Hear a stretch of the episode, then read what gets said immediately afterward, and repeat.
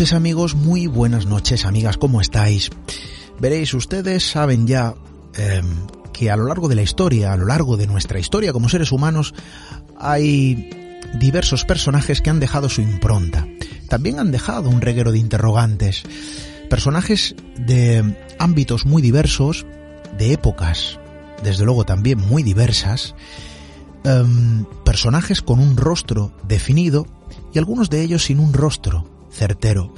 Um, quizá las huellas de algunas personas que han pasado por nuestro mundo, dejando su impronta, marcando su propia historia, su propia crónica,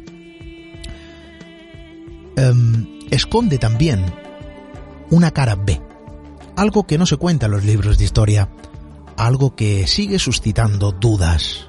Precisamente en el programa esta noche queremos acercarnos a uno de esos personajes, porque desde luego, para nuestro país, para la historia de la vieja España, algunas de las personas que han pasado por nuestro territorio siguen siendo un auténtico enigma. Y creo que esta noche vamos a poner un, un ejemplo muy iconográfico.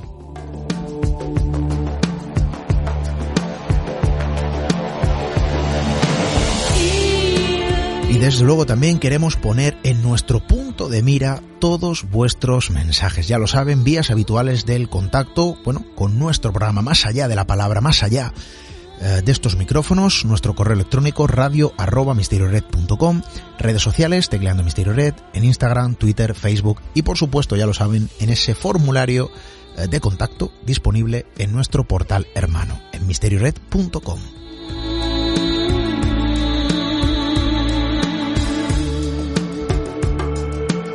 Y esta noche nuestro estudio se transforma en una nave, pero no en esas que vuelan más allá de nuestras fronteras terrestres, sino en aquellas que circundan los mares de nuestro mundo. Vamos a seguir la pista de un navegante, de alguien que marcó un antes y un después en la historia de nuestro país, de alguien que sigue sembrando interrogantes. Bienvenidos a Misterio en Red.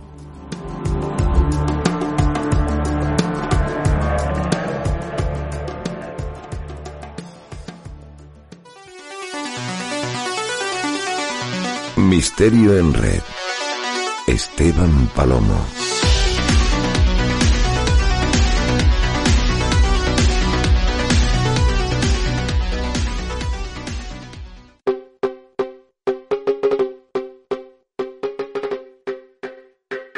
Sillas y Mesas.es, tu tienda de muebles para hostelería. Venta online de todo tipo de mobiliario hostelero de gran calidad, con las mejores ofertas solo para profesionales. Mesas, sillas y toda una amplia gama de muebles para restaurantes, bares, hoteles, comedores, terrazas y mucho más. Sillas y Mesas.es, calidad y variedad al mejor precio.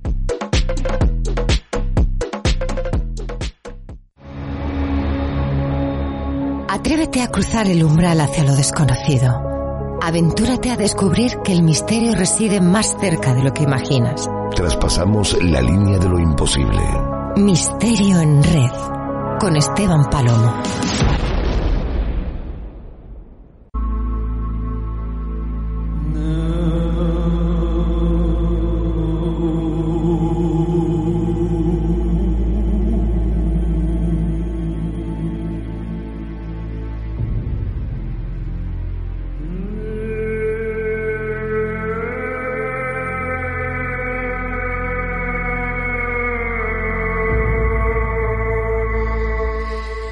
A lo largo de la historia del ser humano, a lo largo de la historia de nuestros antepasados, a lo largo de la historia de nuestro viejo país, han existido y desde luego existen crónicas, historias, de alguna manera bajo el sello de lo maldito. Eh, pero esta noche nos vamos a acercar a otro tipo de maldición. Hay fragmentos de nuestra propia historia que de alguna manera han quedado relegados al estigma, a lo maldito, de otro modo diferente y distinto, alejado quizá a lo que conocemos de forma iconográfica bajo ese término. Y lo cierto es que, bajo esas crónicas e historias, existen personajes que se postularon como protagonistas de un fragmento muy importante, desde luego, de nuestra historia. Esta noche quizá seguimos las huellas, el rastro, el trazado en el mapa de un viejo navegante. Hay quien dice de un confuso personaje para nuestra historia. Quizá las líneas que leemos en los libros de historia, eh, que hacen referencia al personaje que esta noche vamos a posicionar sobre la mesa del estudio, no se adentran en determinados mares de la intrahistoria de una persona real de la que quizá sabemos demasiado poco. Em, esta noche vamos a poner, insisto, una figura importante y bajo esta reflexión desde luego no cabe ningún tipo de duda para la historia de nuestro país. Marcó un antes y un después, insisto. Cristóbal Colón. Y quizá para muchos sea un personaje ampliamente conocido, sí, pero ¿hasta dónde sabemos los fragmentos inciertos de su vida? ¿Hasta dónde conocemos el verdadero rostro de este personaje que, de alguna manera, insisto, marcó una fecha con letras de oro en el calendario de nuestra historia?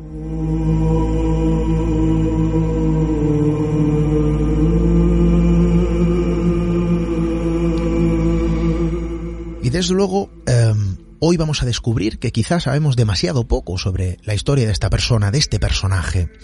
Em, hoy nos acompaña alguien que de alguna manera ha perseguido el rastro oculto de Cristóbal Colón, alguien que ha escrito, escritor desde luego, de la vieja escuela, Mariano Fernández Urresti, autor eh, de Colón, el almirante sin rostro, autor también de Colón y el mapa templario, alguien que de alguna manera con su propio navío ha perseguido la figura de un personaje quizá transformado a lo largo de la historia y del tiempo y confundido, no lo sabemos, hasta llegar a lo que conocemos a través de los libros de historia.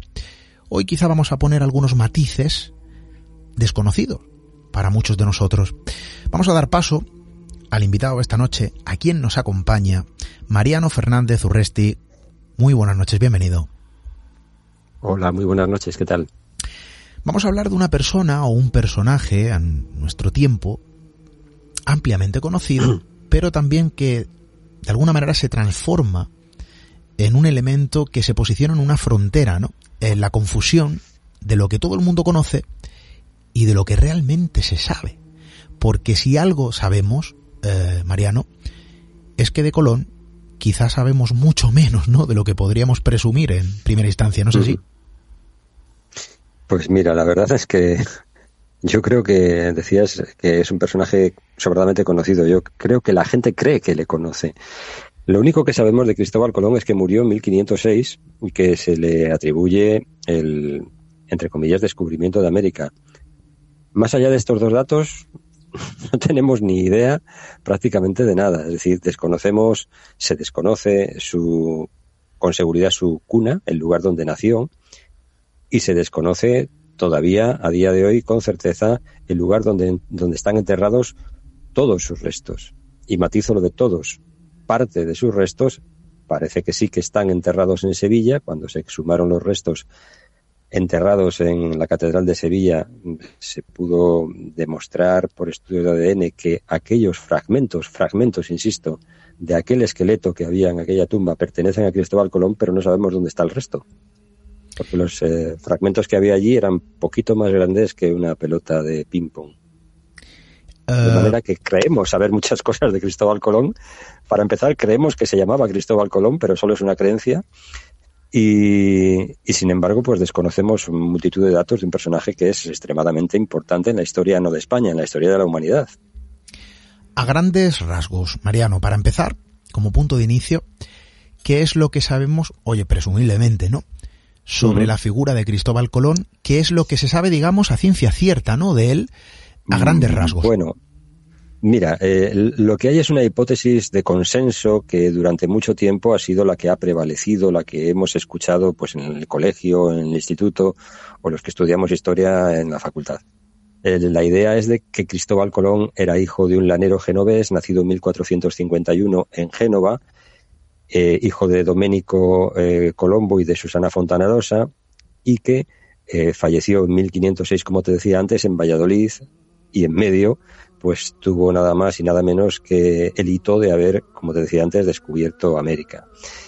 Pero lo cierto es que una vez que uno se aproxima a las actas notariales que demuestran que sin el menor género de dudas existió un hombre llamado Cristóforo Colombo en Génova en 1451, nacido en 1451, una vez que digo te acercas a esos datos, pues empieza a distorsionarse la imagen de ese personaje hasta el extremo de que no estamos ya tan seguros si Cristóforo Colombo, este hombre del que sí que tenemos certeza de que existió, fuera realmente Cristóbal Colón, si fueran la misma persona o no.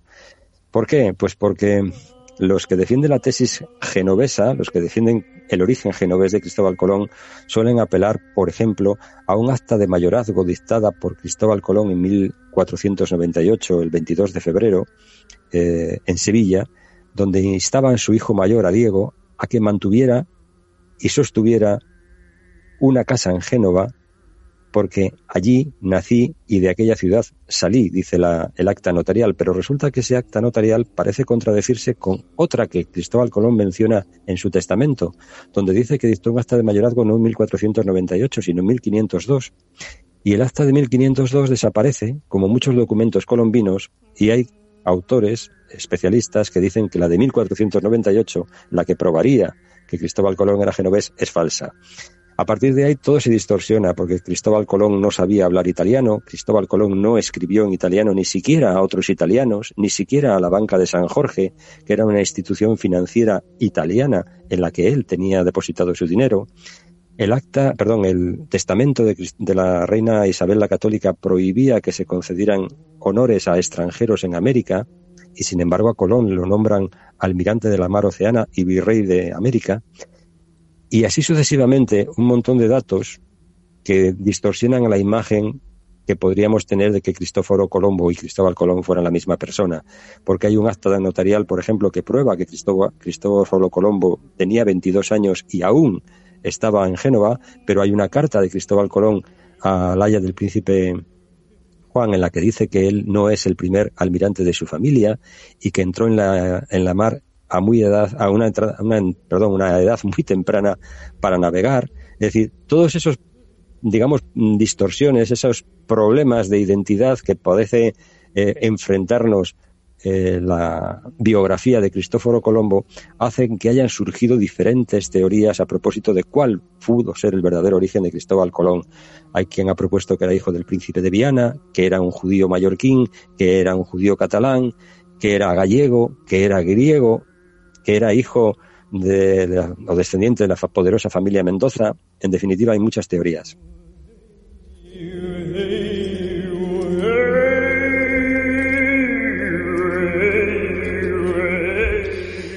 Y desde luego, cuando hablamos de Cristóbal Colón, alguien que viene reflejado en los libros de historia para cualquier niño, para cualquier adolescente y desde luego también para cualquier historiador que haya estudiado historia, ¿no? Los, eh, en las aulas eh, de la universidad, Cristóbal Colón se posiciona como una persona perfectamente identificable en primera instancia.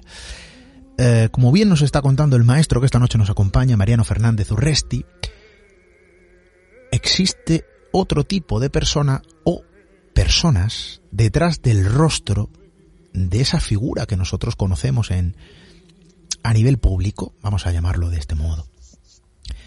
Eh, y casi como los algunos escritores como algunos poetas de nuestro propio país, ojo, se transforman o se transforma en un auténtico enigma en sí mismo. Eh, claro, hay una serie de contradicciones, Mariano. Hay una serie de eh, paradojas en la historia de, Cristóbal Colón. Has mencionado una de ellas, ¿no? Él, eh, de alguna manera, hacía gala de que se posicionó sobre las aguas del mar a muy temprana edad. Sin embargo, lo que sabemos de, ese, de esa biografía, quizá difusa y muy confusa, es que su familia no era navegante, por lo cual ahí tenemos una de las primeras paradojas, ¿no? En la historia común que conocemos. Claro, si, si realmente nuestro Cristóbal Colón fuera ese otro Cristóforo Colombo del que sí tenemos seguridad que existió, pues evidentemente hay una contradicción. No la habría si fueran dos personas diferentes que esa es la propuesta que, bueno, pues algunos eh, exploran, que yo detallo en, este último libro, eh, Cristóbal Colón y el mapa templario, y que nos da mucho juego, eh, porque si, por ejemplo, hubiera sido como propone Ricardo San García y su hijo Alfonso Carlos Sanz, descendiente de, la familia Mendoza, pues sí tendría sentido. En efecto, no sería el primer almirante de su familia, porque en la familia Mendoza ya había habido un almirante de Castilla. Eh, tendría, por tanto, sentido eso.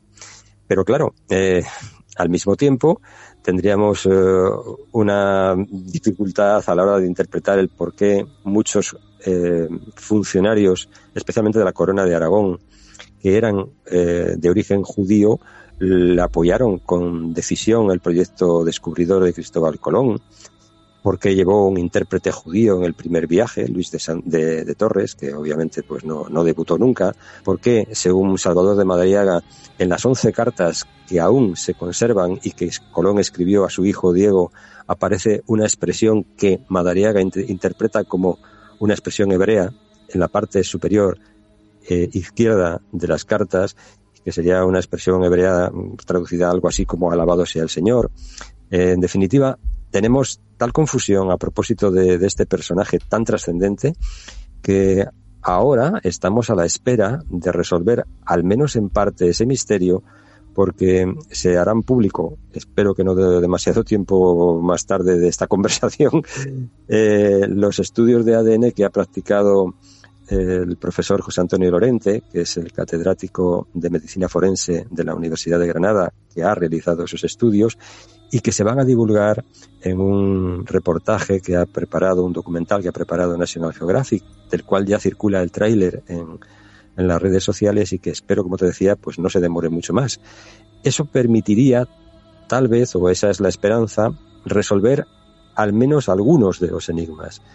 Resolvería el enigma de si realmente hay más restos de Cristóbal Colón enterrados en alguna parte que no sea Sevilla y podría resolver el enigma de su origen, porque a través del ADN de esos restos podría, digamos que, atribuírsele un determinado origen, ya sea judío, ya sea catalán, según han dicho algunos.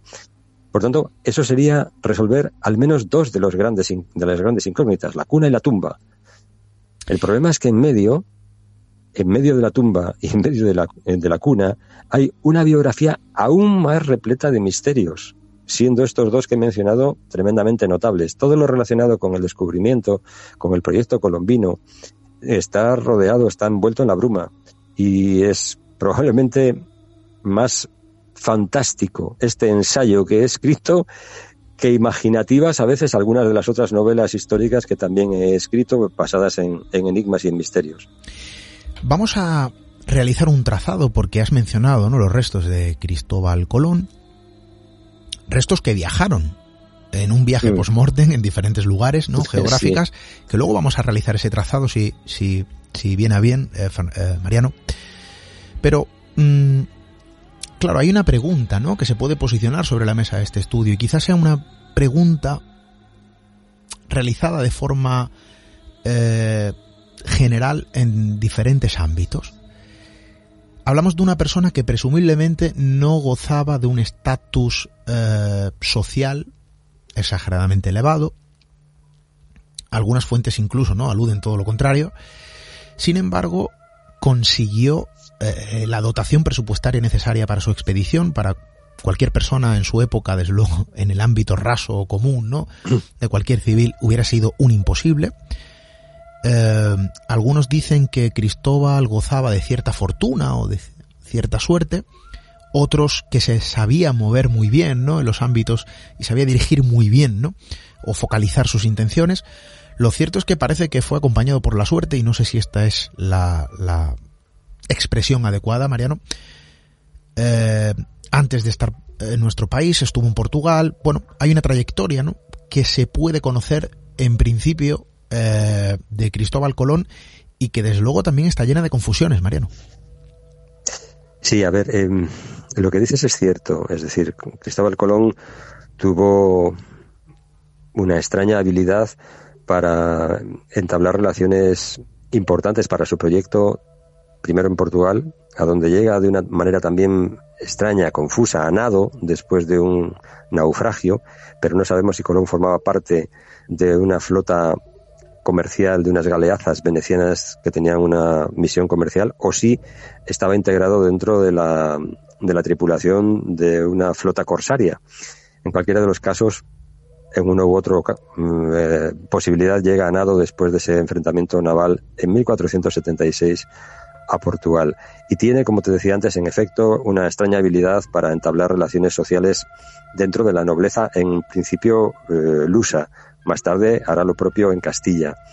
Eh, tienes razón en que si en efecto era el hijo de un lanero genovés, cuesta trabajo imaginar cómo tenía esa habilidad o esa capacidad de seducción para trepar por la soga de los estamentos, no clases, estamentos sociales. Estamos hablando todavía de una sociedad estamental.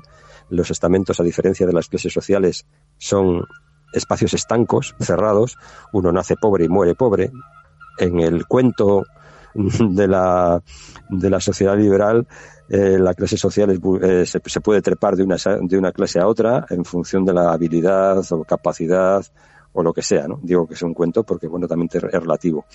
En cualquiera de los casos, Colón, eh, al año de llegar a Portugal, pues entra en, en relación con la nobleza, incluso casa con la hija de, de un noble, con Felipa Moniz, con ella tendrá su primer hijo, Diego, con quien después huirá de Portugal una vez que ha enviudado, perseguido por la justicia. Sabemos que eso fue así porque hay una carta posterior del rey Juan solicitándole, cuando ya Colón está en Castilla, solicitándole que regrese a Portugal y le dice que le, eh, no será juzgado por los crímenes que tiene pendientes. Pero ya también en Castilla, como tú bien dices, tiene acceso de una manera sorprendente para ser el hijo de un don nadie a no solo bueno, no solo a los reyes, sino antes también a los grandes de España, ¿no? Y hay algunos de ellos, como el duque de, Medina Sidonia, o incluso todavía más, el de Medina Celí, que llegan a proponer financiar ellos mismos la expedición colombina. Todo eso, pues como te decía antes, chirría, desentona, con la idea de un simple hijo de un lanero genovés que no sabe hablar italiano y que tampoco sabía hablar portugués. Cuando llegó a Portugal ya hablaba castellano. Eh, Mariano, hay quien dice que Colón desde luego no estaba solo, incluso que gozaba de tener alguna información previa para proponer aquella especie de locura para muchos eh, de su expedición, que de alguna manera tenía pistas y que desde luego también existen algunas sombras, ¿no? Alrededor de todo esto. Bueno, eh, el, libro que estamos comentando, Colón y el mapa templario, tiene una segunda parte en su título, y el mapa templario, en el que yo planteo una teoría a propósito de esos conocimientos que Colón podría tener, de esa carta que guardaba bajo la manga y que podría explicar el motivo por el cual huyó de Portugal, como he dicho antes, perseguido por la justicia, y, y podría explicar igualmente lo que finalmente, después de siete años, reveló al monje franciscano Juan Pérez y este, a su vez, trasladó a la reina. Solo entonces, una vez que Colón abrió en poridad su corazón, como dicen los cronistas, a Juan Pérez, fue posible el proyecto colombino. Esa información que Colón guardó para sí durante los siete años que permaneció en Castilla eh, de acá para allá, con entrevistas con los nobles, con entrevistas con los reyes, siendo juzgado su proyecto y rechazado por la Junta de Expertos en Salamanca, eso, esa información privilegiada explicaría igualmente por qué en las capitulaciones de Santa Fe firmadas en abril de 1492 leemos en el encabezamiento que nombran a Colón virrey de las tierras que ha descubierto no de las que descubrirá o están por descubrir, sino las que ha descubierto. Es decir, Colón sí tenía una información privilegiada.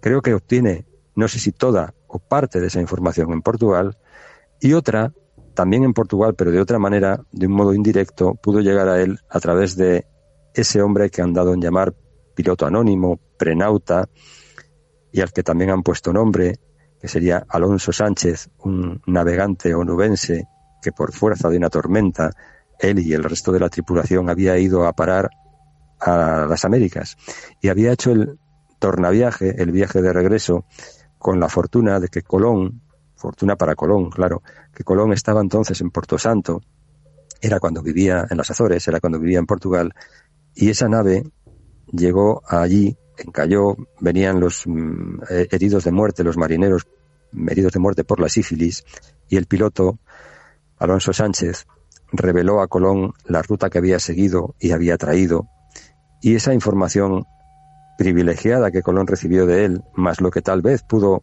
conocer en Portugal y robar de Portugal, explicaría toda esta aventura posterior y esta certeza con la que él vendía su proyecto, certeza que finalmente le llevó a encontrar tierra un poquito más tarde de lo que él había imaginado, porque él que había calculado 750 leguas al oeste de Canarias, estaba en lo cierto, pero parece que hubo una, digamos, una mala interpretación por su parte de los conocimientos que tenía o de los mapas que llevaba, que al final navegaron más, más leguas, en torno a mil. Eh, ¿Cómo llegó eh, Colón Mariano, al menos qué es lo que se sabe, ¿no? De forma presumible, a obtener el beneplácito uh, de la autoridad en aquel momento, de la máxima autoridad en aquel momento, de la dotación presupuestaria necesaria, mm. que estamos hablando evidentemente de una cantidad importante de dinero uh, de la época, cuando realmente eh, aquello por algunos eh, en algunos ámbitos y en algunos círculos no solo provocaba rechazo sino que eh, de alguna manera rozaba la locura uh -huh. bueno yo como te decía antes creo que cuando Colón revela a Juan Pérez al monje franciscano después de siete años de tiras y aflojas la razón última de su certeza y el monje cuenta en las crónicas parte a lomos de una mula de noche hasta Santa Fe, donde estaban en aquel momento los reyes en el, la, a la espera de la toma de Granada, ahí es donde realmente Colón ya juega su última carta y es entonces cuando la reina decide apoyar el proyecto, no financiarlo, sino apoyarlo. Y me explico. Eh, los reyes católicos compraron a los hermanos Silva, que eran los propietarios del puerto de Palos, el puerto de Palos. Lo compraron el 24 de junio de 1492 por 16.400 maravedíes, un día antes de que Colón pusiera tabla, que era como decían entonces la expresión que significa intentar enrolar a tripulantes. Eh, pero no se apunta ni Dios. Prácticamente nadie conoce a Colón, nadie se quiere apuntar a una aventura que en principio parecía eh, abocada al fracaso. Lo que sucedía es que Palos estaba condenada a poner a disposición de la realeza de los reyes dos carabelas, condenada con anterioridad a este proyecto, porque había incumplido el socorro, el apoyo a la, a la monarquía en su momento. Y esa condena se hace efectiva entonces. Debe de poner dos carabelas y la otra, el otro barco, la nao Santa María, fue alquilada a Juan de la Cosa.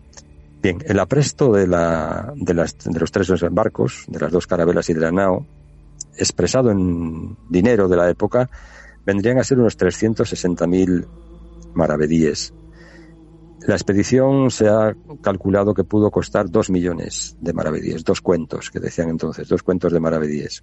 360.000 sería el apresto de la Armada, un millón ciento cuarenta y dos mil los puso de su bolsillo un judío converso, Luis de Santángel, un alto funcionario de la Corona de Aragón, y quedarían medio millón de, de maravedíes con certeza no se sabe quién los puso.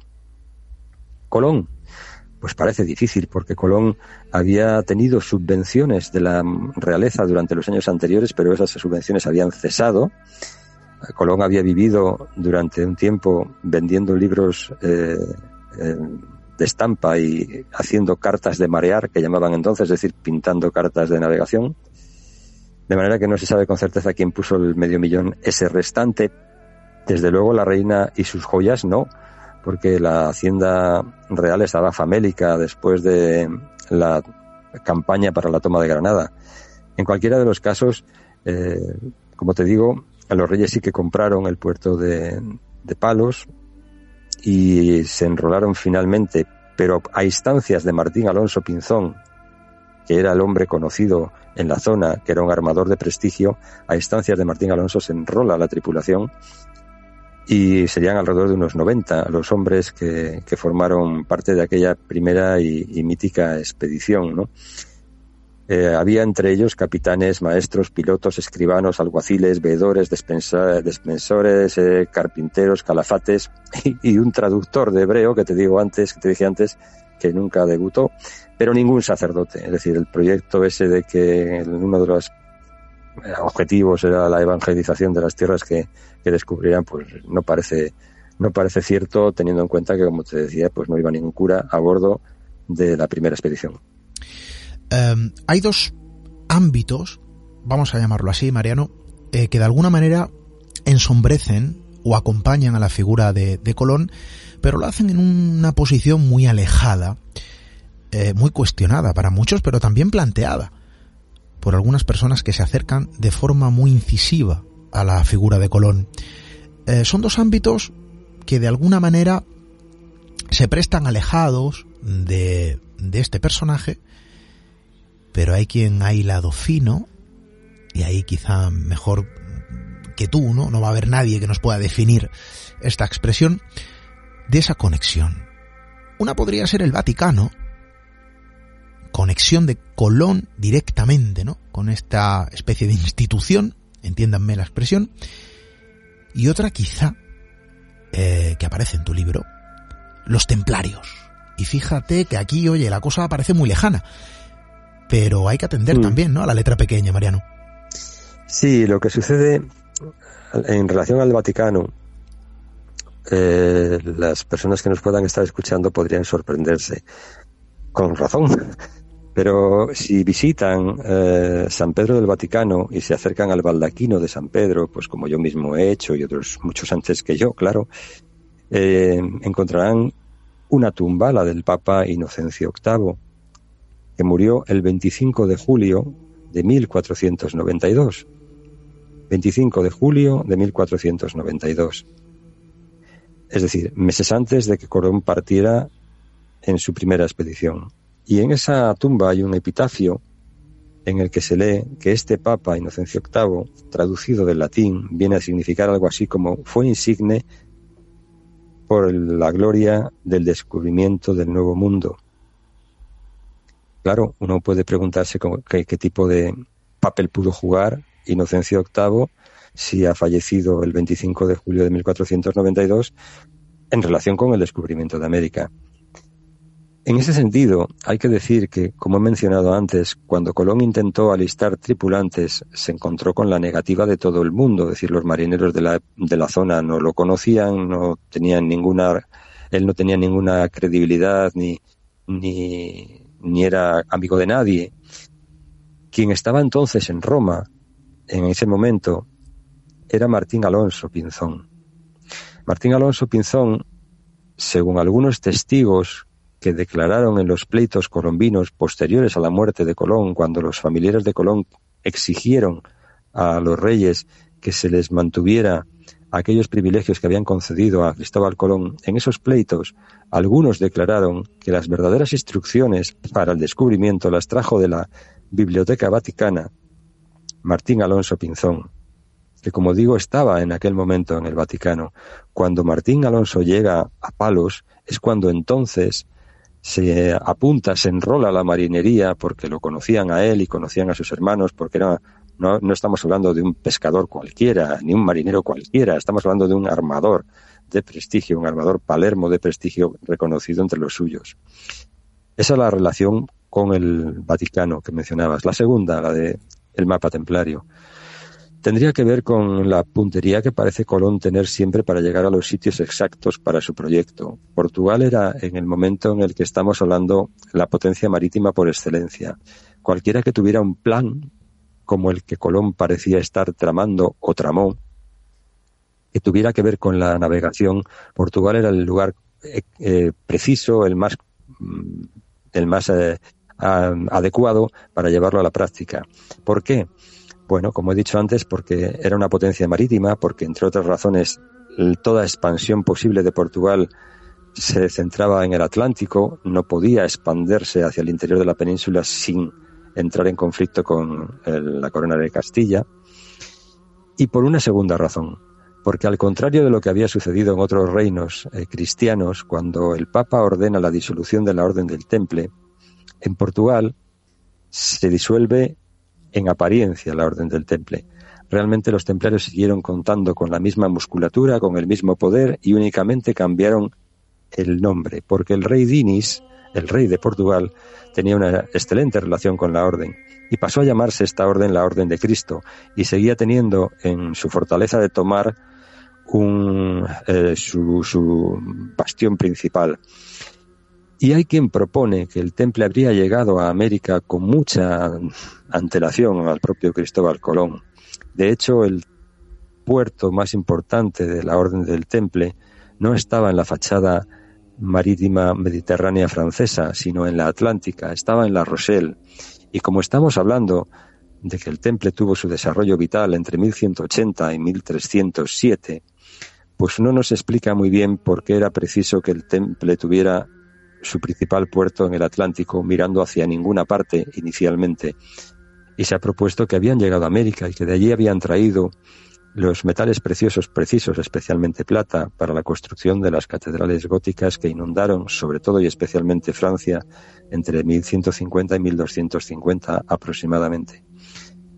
Claro, si eso fue así, si los templarios tenían esos conocimientos y si los templarios mantuvieron su vigor y sus conocimientos y su fortaleza en Portugal, que curiosamente va a conocer la aparición de la llamada Escuela de Navegación de Sagres, y además a Portugal fueron a parar algunos cartógrafos judíos que habían trabajado para el temple, y si a eso añadimos que Colón fue perseguido por la justicia como si hubiese robado o tenido acceso a algo prohibido, tenemos la explicación última someramente, porque el resto lo tendrán que leer en el libro, de por qué titulé este, este libro Colón y el mapa templario. Um, aquí hablamos de la figura de un personaje supuestamente conocido a nivel global, alguien que marcó un antes y un después en los libros de historia, que trazó su propia leyenda oscura y quizá nos adentremos eh, en algunos matices, ¿no? De este ámbito, pero con también una suerte de espacios que han quedado relegados a no ser cubiertos a lo largo de la historia, que siguen sembrando interrogantes eh, y que sus mapas, de alguna manera, entiéndanme, ¿no? están incompletos. Y bueno, y hablando de mapas, ¿no? Hemos hablado de vínculos, quizá con el Vaticano, eh, con los templarios, y todo esto suena muy legendario. Hay que leer la letra pequeña. Eh, y quizá hablando de mapas, Mariano, la relación u otro vínculo con uno de los documentos antiguos que siguen suscitando interrogantes, el mapa Piri Reis y desde luego también su extraño vínculo con Cristóbal Colón. Eh, ¿Puede haber algún tipo de conexión? Bueno, yo con certeza no lo sé. sé. sé. lo que otros dicen que hay. El mapa de Piri Reis, para quien desconozca nada de este, de este extraño documento, bueno, se descubre en 1929, creo recordar, en, Estambul, de una manera casual, es un fragmento de un mapa eh, de unos 90 por 60 o 65 centímetros, que se supone dibujado en 1513 por un navegante turco, mm, popularmente conocido como Piri Reis. En él se representan las costas atlánticas de España, de Portugal, el extremo sur de África, parte de Centroamérica y Sudamérica, en fin, y otros territorios que todavía estaban por explorar. Bueno, la, historia es que eh, Piri Reis escribió que durante una travesía a bordo de un barco gobernado por un tío suyo llamado Kemal Reis, se enfrentó a una nave cristiana a la que derrotaron y en la que viajaba un hombre que decía haber acompañado a Colón durante ese viaje, pero no en 1492, sino en 1485. Y decía que bueno, se sabía que cayó un libro en manos de Colón y que se encontró en él que decía que al final del mar del oeste, en su lado occidental, había costas e islas y toda suerte de metales y piedras preciosas. Claro, eh, si, si, si, eso fuese sí, así, eh, habría que preguntarse dónde demonios estaba Cristóbal Colón en 1485. Y lo cierto es que mmm, pues no se sabe con total certeza. Me explico. Colón llega en primavera de 1485 a la Rábida, huyendo de Portugal, como dije antes, pero en primavera de 1485 hay un, un vacío de unos meses que algunos, yo creo que con excesivo entusiasmo, pues han querido eh, rellenar explicando que el relato este de Piri Reis a propósito de un supuesto viaje de, de, Colón en 1485 pudo haber sido real y que Colón había ido y había vuelto y que eso explicaría sus certezas y convicciones y que algunos cronistas llegaran a decir, pues como creo recordar Bartolomé de las Casas, que, que, parecía como que Colón sabía eh, con seguridad por dónde andaba y a dónde tenía que ir, ¿no? Yo creo que esas seguridades no venían tanto porque hubiese hecho un viaje previo, sino por los datos que él manejaba y que he tratado de resumir antes, ¿no?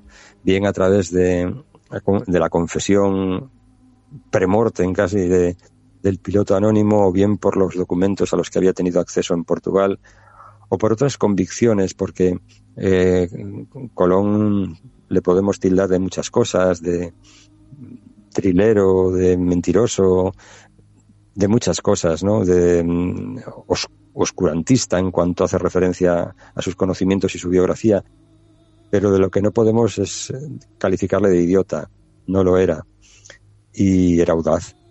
Entonces creo que esas convicciones eran, procedían de otros, de otras fuentes más allá de este mm, documento que hemos mencionado, el mapa de Pidirreis. ¿no?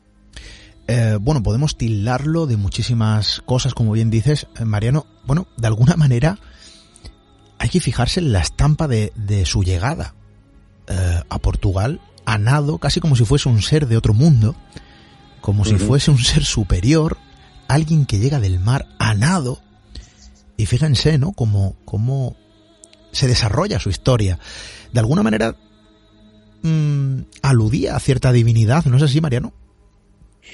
Pues hombre, él siempre en sus manifestaciones y aún en sus escritos eh, se presentaba a sí mismo envuelto en una especie de mm, halo mesiánico. Eh, hacía con frecuencia alusiones a los profetas bíblicos como si él formara parte de esa saga. Y bueno, si miramos un poco con atención su propia biografía, ¿no? Bueno, pues eh, Moisés, eh, el, patriarca bíblico, pues fue un bebé ocultado, educado en secreto, eh, pasó siete años para vencer la resistencia de unos reyes, de, en este caso el faraón, para que permitiera que él condujese a su pueblo. Murió sin gloria Moisés y a lo largo de su vida pues mostró su obsesión por recuperar, porque, porque su religión eh, tuviera un templo donde asentarse, ¿no? Y en el caso de Colón, pues hay ciertas similitudes, especialmente pues eh, el hecho de que con certeza no sabemos su identidad, no sabemos quiénes fueron sus padres, eh, si lo educaron o no en secreto, también tuvo que permanecer durante siete años a la espera de que los reyes dieran autorización a su proyecto para conducir él al quién, a un pueblo concreto, a otro lugar, ¿no? Y su propio nombre, Cristóbal, ¿no? El, santo cristiano, el santo católico, es representado iconográficamente llevando en brazos a, Cristo, al niño, Cristo, es decir, a, través de las aguas, ¿no? Cruzando un río o cruzando unas aguas. Hay toda una suerte de guiños, como te digo, que, que yo no sé si son casuales o fueron, por ejemplo, la propia elección del nombre, no lo sé, ad hoc por parte de este personaje para bueno para, para llevar a cabo su, su, propio proyecto y su propia idea mesiánica que él parecía tener de sí mismo no eh, su segundo hijo he mencionado antes al primero Diego que nació en Portugal fruto de su de su primer y único matrimonio el de Colón con Felipa pero eh, Colón tuvo otro hijo Cristóbal Colón tuvo un segundo hijo que fue Hernando Colón eh, un hijo bastardo, nacido de su relación, de la relación de Cristóbal Colón con, con una mujer con la que no contrajo nunca después matrimonio, Beatriz Enrique de Arana. Y este segundo hijo, Colón, Hernando Colón, escribió una biografía de su padre repleta de, de mentiras y de cosas asombrosas, pero en ella, en esta biografía, Hernando insiste en atribuir a su padre unos orígenes casi mitológicos, enlazándolo incluso pues, pues con la genealogía de, David, del rey David, en fin, cosas asombrosas. ¿no? Eh, toda una mítica alrededor de, de la figura de Cristóbal Colón, quizá también frente a algunos datos o informaciones que de alguna manera contrastan ¿no? de forma directa con la realidad plasmada en los libros de historia. Se habla que a su llegada, o previa a esta, eh, de algunos objetos que ya se situaban eh, sobre tierras eh, americanas, en el Nuevo Mundo, como ollas y otro tipo de artilugios que hace presuponer o hacen impulsar la idea de que realmente Cristóbal Colón llegó allí con una idea perfectamente predefinida, con unos datos y con una información, eh, bueno, anticipada por quienes habían pisado el suelo del Nuevo Mundo, Mariano. Sí, es cierto. Eh, si eh, quienes lean Colón y el mapa templario se asombrarán al encontrar algunos datos realmente desconcertantes. Mucho, los que estamos mencionando siendo, siendo notables son apenas la punta del iceberg de lo que obviamente pues en, en el libro aparece, ¿no? Pero como tú bien dices, bueno, pues por mencionar algún dato curioso, mm, hay que recordar, para empezar, que encontraron indios indígenas de tez blanca, de piel blanca, en alguna oportunidad eh, encontraron a indios de piel blanca y tez blanca, además vestidos con túnicas blancas.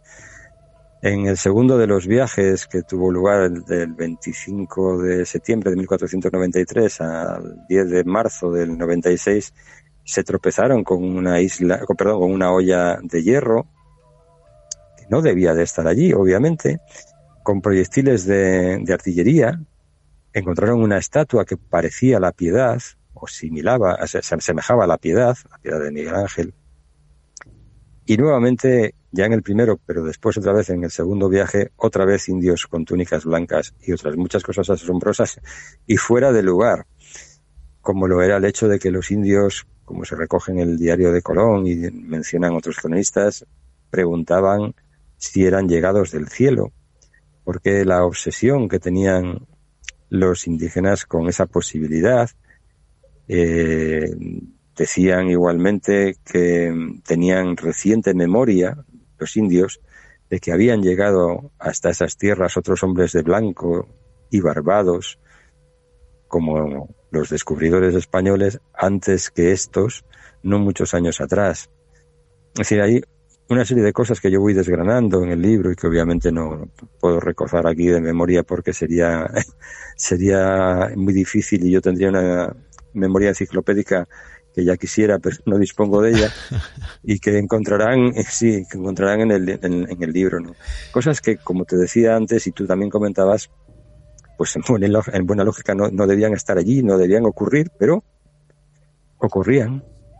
Casi como, como un opar, fuera del tiempo, fuera del lugar, cosas que no debían existir sobre ese suelo en ese tiempo, según lo que sabemos o conocemos, personas, y esto es mucho más curioso, que no debían estar en ese lugar. Y sin embargo hay una descripción prácticamente eh, como si fuese una radiografía de lo extraño, de lo imposible, y que podría atestiguar cuestiones, elementos o fragmentos que no vienen descritos en los libros de historia.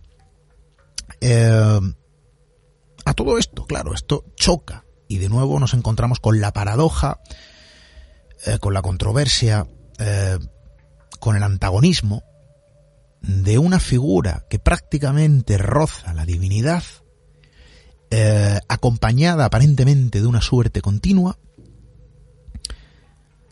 a regresar con los grilletes puestos, incluso con los mismos que fue enterrado, al menos de forma presumible, Mariano. Sí, es verdad, porque mm, toda esta fortuna que Colón parecía exhibir a lo largo de su vida eh, dio un vuelco después de que en el tercero de sus viajes, hay que recordar que Colón hizo cuatro viajes a América, en el tercero de ellos, entre el 30 de mayo de 1498 y el 25 de, noviembre de 1500, Colón está en América y ejerce eh, sus labores de, de virrey de aquellas tierras, pero lo hace de un modo despótico, lo hace de un modo eh, eh, criticable y finalmente los reyes eh, habían mandado auditores y apresan a Colón y regresa a, España, a Castilla, eh, con, con grilletes. Y como tú bien dices, más tarde Colón recupera su dignidad, pero cuando llegó el momento de ser enterrado se hizo enterrar con, con los grillos, como decía él, con los grilletes. Claro, esta es una de las cosas bien curiosas porque, bueno, a veces, por ejemplo, ha sucedido en Cogolludo, en un pueblo de Guadalajara, donde se han exhumado una serie de cadáveres porque se presume que tal vez podría ser ese uno de los lugares de enterramiento de Colón. En, en los, eh, en los momentos de, de, la excavación, en los momentos de la exhumación de esos cadáveres, pues se buscaba uno que pudiera tener los grilletes con los que Colón dijo haberse enterrado o quería enterrarse y de momento que yo sepa al menos pues no, no han aparecido esos grilletes, pero son un símbolo de que también la suerte de Cristóbal Colón se, se quebró en su momento y fue a parar pues eso, a, a regresar a España en, en, condición de preso y no en condición de virrey.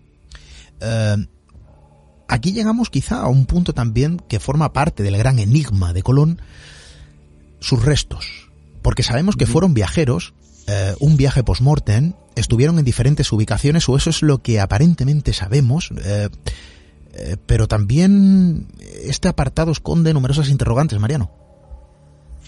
Sí, bueno, la única de las certezas que yo comentaba al comienzo de esta entrevista es que Colón falleció en 1506 en Valladolid. El suceso tuvo lugar el día 20 de mayo. No, el año pasado mm, se encontró por parte de unos arqueólogos, de unos investigadores, la capilla, propiedad de Luis de la Cerda, donde Colón fue enterrado inicialmente. Era una capilla que estaba dentro de un convento franciscano que había en Valladolid, en las inmediaciones de lo que hoy es la Plaza Mayor de Valladolid, pero que ya no existe. Ese fue el primer enterramiento de Cristóbal Colón. Mm, tres años más tarde, los restos de Cristóbal Colón, por iniciativa de su hijo Diego, fueron trasladados al monasterio de la Cartuja, en Sevilla. Y más tarde, por iniciativa en esta oportunidad de la nuera de Colón, de la esposa de Diego, fueron trasladados los restos de su suegro y de su propio marido a Santo Domingo, eh, donde algunos pues sostienen que todavía seguiría enterrado. Pero la propuesta habitual es que desde Santo Domingo fueron trasladados a La Habana. Y cuando eh, creo que creo recordar en 1795 y cuando España perdió la colonia que entonces era Cuba, los restos de Colón fueron trasladados a la Catedral de Sevilla, donde hoy reposarían en ese catafalco espectacular que hay en la catedral y donde fueron descubiertos, pero solo unos fragmentos de un esqueleto por parte del profesor José Antonio, del doctor José Antonio Lorente. De manera que, como decía antes, pues hace falta saber dónde están el resto de los huesos de Colón, si es que no hay más, o si es que los hay. Eh, esa es otra de las grandes incógnitas que estamos a, esperando resolver. Mi libro, Colón y el mapa templario, comienza justamente con dos entrevistas que yo hice al doctor José Antonio Lorente eh, distanciadas entre sí, separadas entre sí eh, por 13 años, quiero recordar, la primera y, y, esta segunda que hice antes de publicar el libro el año pasado. Y en ellas, pues el doctor Lorente me da cuenta de los avances y de la situación, del estado de la cuestión en el momento en que yo hablaba con él, claro. Pero ahora, como te decía, pues ya estamos a la espera de, saber finalmente cuáles han sido los resultados de, de, esos estudios. Estudios que de alguna manera eh, yacen bajo la custodia de los derechos televisivos. Eh, ya sabemos cómo funciona esto, no sabemos muy bien qué es lo que nos va a deparar esos datos. Todo apunta a que de alguna manera pueda haber algo de luz alrededor de un apartado, ¿no? Que está sometido al eterno interrogante sobre la figura de Ecolón y lo cierto es que esta noche de alguna manera hemos proyectado la cara B de este personaje, lo que no se cuenta, lo que no se ve o lo que no se sabe. Eh, quizá como un libro que yace eh, con demasiadas páginas en blanco a la espera de, bueno, de alguna manera ser escrito por la información certera que a día de hoy desconocemos. Nosotros estaremos expectantes y mientras tanto hay que recomendar la lectura. Hoy nos acompaña o nos ha, ha acompañado Mariano Fernández Urresti, autor eh, de muchas obras, entre ellas Colón, El almirante sin rostro y su último trabajo eh, destinado de alguna manera a esta figura. Lo hemos mencionado en varias ocasiones, Colón y el mapa templario. Lo que esta noche hemos conocido son solamente pinceladas de todo lo desconocido tras la figura eh, incierta de Cristóbal Colón. Claro, y uno ya a esta hora de la noche, después de haber escuchado al maestro Mariano, quizá ya no es tan conocido, ¿verdad? Este personaje sí cambió los libros de historia, marcó un antes y un después en la historia de nuestro país y desde luego también de todo el mundo conocido. Pero lo cierto es que hay demasiadas interrogantes alrededor de la figura de un personaje aparentemente famoso, conocido, ilustre, y quizá hay demasiadas incertidumbres a su alrededor, casi como los personajes también, ¿por qué no?, de nuestra patria, poetas, escritores y tantos otros de ámbitos incluso mucho más humildes, que de alguna manera dejaron su marca, su impronta en la historia de nuestro país, y también un reguero de interrogantes dignos de ser perseguidos tal como hace nuestro buen amigo Mariano, casi como un buscador, ¿no? Escritor de la vieja escuela. Mariano, tengo que decir que eres uno de eh, mis autores de cabecera. Y, y, estoy seguro que esto va a dar mucho que hablar, estaremos muy pendientes. Oye, desde luego también lanzo la invitación para nuestro programa de televisión Origen, creo que este tema merece la pena, ¿no? Que se vea en la gran pantalla, generando también ese aspecto audiovisual. Invitación abierta, Mariano, para cuando quieras. Bueno, pues nada, yo encantado. La verdad es que siempre es agradable que a que haya personas que se hagan eco del trabajo que en este caso pues hago yo. Así que encantado, sí, sí, claro. Colón y el mapa templario em, de la editorial Almuzara. Hoy ha estado con nosotros su autor, Mariano Fernández Urresti. Y ahí quedan, ¿no? Esas interrogantes, de alguna manera, para cuestionar lo que sabemos o lo que creemos saber sobre una figura aparentemente conocida y desde luego también ampliamente desconocida. Mariano, muchísimas gracias. Nada, un placer, de verdad. Ha sido, ha sido muy agradable estar con vosotros. Un fuerte abrazo. Un abrazo.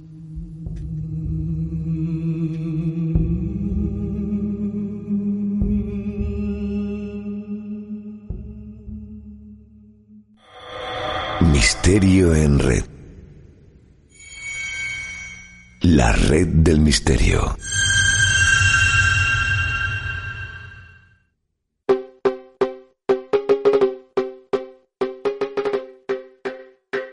Sillas y Mesas.es, tu tienda de muebles para hostelería. Venta online de todo tipo de mobiliario hostelero de gran calidad, con las mejores ofertas solo para profesionales. Mesas, sillas y toda una amplia gama de muebles para restaurantes, bares, hoteles, comedores, terrazas y mucho más. Sillas y Mesas.es, calidad y variedad al mejor precio.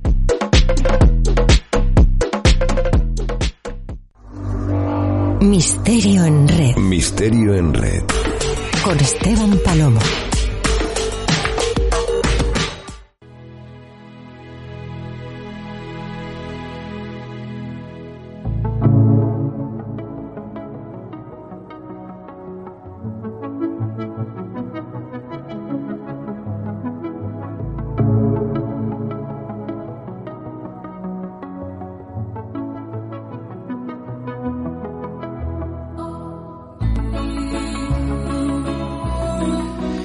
Es el teatro de lo aparentemente conocido, ¿no? Y en nuestra vida prácticamente hay muchas cuestiones que circundan a nuestro alrededor, que danzan como si fuese algo cotidiano y que sin embargo esconde su cara B, la trastienda, lo que no se ve a simple vista, ¿no?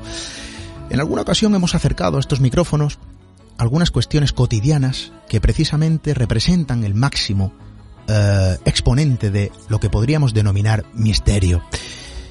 Quizá la felicidad como uno de los grandes enigmas del ser humano. Quizá el propio amor eh, sintetiza el máximo exponente de ese término casi milagroso, infinito e imposible, misterio.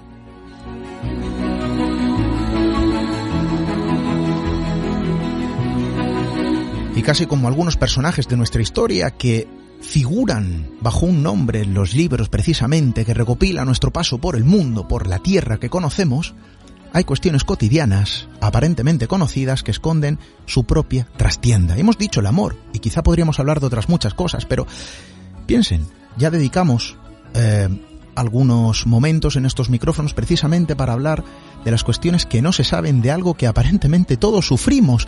¿Qué es el amor? Claro, todos podemos tener una respuesta directa sobre esa emoción. Y sin embargo, os aseguro que sabemos muy poco. Para quien conozca nuestra trayectoria y quizá para los seguidores más antiguos, sabrán que dedicamos un programa directamente enfocado a esta emoción. Porque sabemos muy poco de lo que aparentemente sabemos. Todo el mundo sentimos o hemos sentido amor en algún momento y no hace falta que sea amor romántico, el amor por nuestros hijos, por nuestros familiares, por nuestra pasión, por nuestro trabajo. ¿Pero qué es el amor? Bueno, aparentemente lo conocemos. Ese amor que sentimos esconde su propia cara B, a veces de forma contradictoria, a veces de una forma disfrazada, bajo un nombre, bajo un rostro, bajo una sensación. Y sin embargo, cuando uno se adentra precisamente en los rincones más oscuros y sombríos y profundos de esta emoción, se da cuenta que apenas sabe absolutamente nada.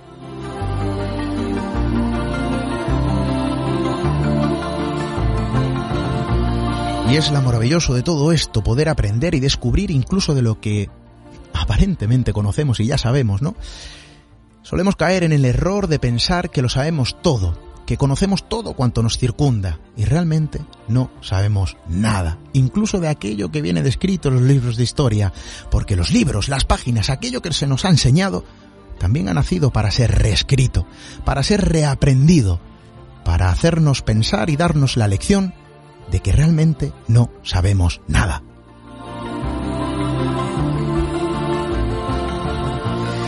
Y nosotros, en nuestro eterno anhelo de aprender, de seguir descubriendo, de seguir aprendiendo junto a todos vosotros en vuestra compañía, de seguir reescribiendo, ¿por qué no?, las páginas que aparentemente ya hemos leído antaño, seguiremos regresando a estos micrófonos, con las mismas ganas de siempre, con nuevas historias que contar, con nuevas cuestiones que descubrir, que aprender en vuestra compañía. Hasta dentro de siete días, amigos.